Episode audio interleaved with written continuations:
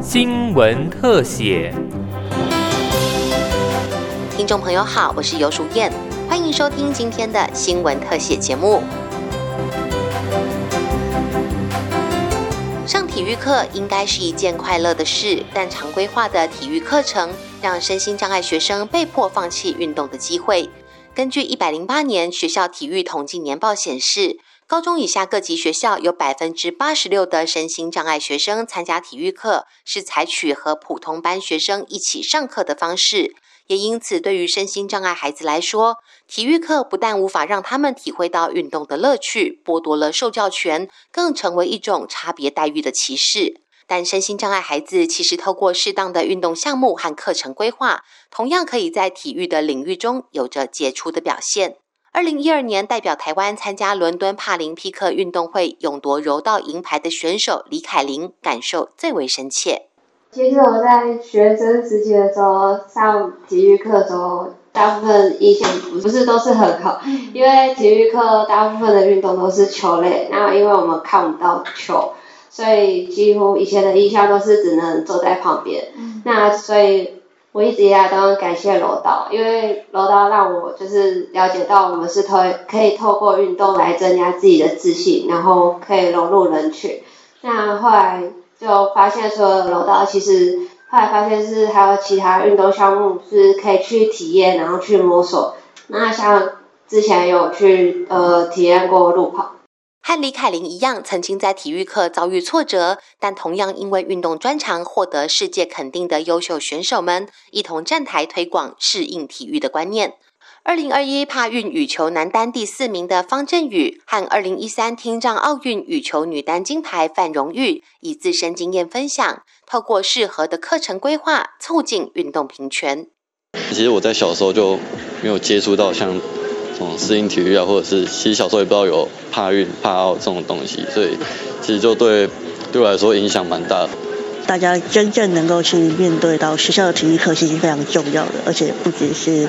一般的学生，连身障学生都应该有呃很好的体育课的的一个能源资源。为了创造友善的适应体育教学环境。除了国民体育法中明定各个运动场所应该规划无障碍空间和设施，在校园中更要为身心障碍的孩子规划适应体育的教学课程。教育部体育署从一百零六年起推动推展学校适应体育计划。教育部次长林腾蛟说，推广的目的除了提升社会大众对适应体育的认知，也期许教师能够以学习者为中心的课程设计。让每一位学生都能找到自己喜爱的运动来参与。联合国呢发起了 We the Fifty，那个全世界呢有百分之十五的身心障碍人口，所以呢为了让这百分之十五哈将近十二亿的人口，他们也能够呢享受这个运动平权的这样子的一个精神。所以呢，就发起了这个 We the Fifty 的这样子的一个活动。我们适应体育的部分，主要的就是希望呢，能够呢结合我们大专教院，包含了体育的资源，包含我们的特教的资源，把这样的资源能够做一些的整合，在学校阶段啊，就是国民教育阶段优化课程，结合了啊体育课程，结合了 IEP 特教这样概念课程，让我们每一位学生哈，尤其是身心障碍的学生。也一样能够享受运动的这样子的一个权利。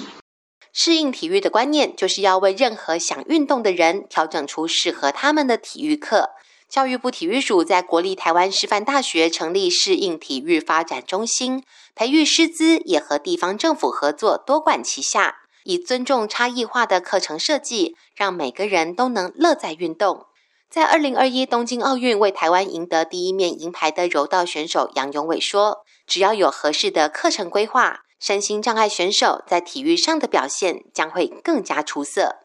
身心障碍优于我们选手的地方呢，是在情绪的部分，他有拥有的就是比我们更敏锐的身体的反应。对，所以我觉得这地方是我觉得更不一样的。但是品格修养这都是相同的。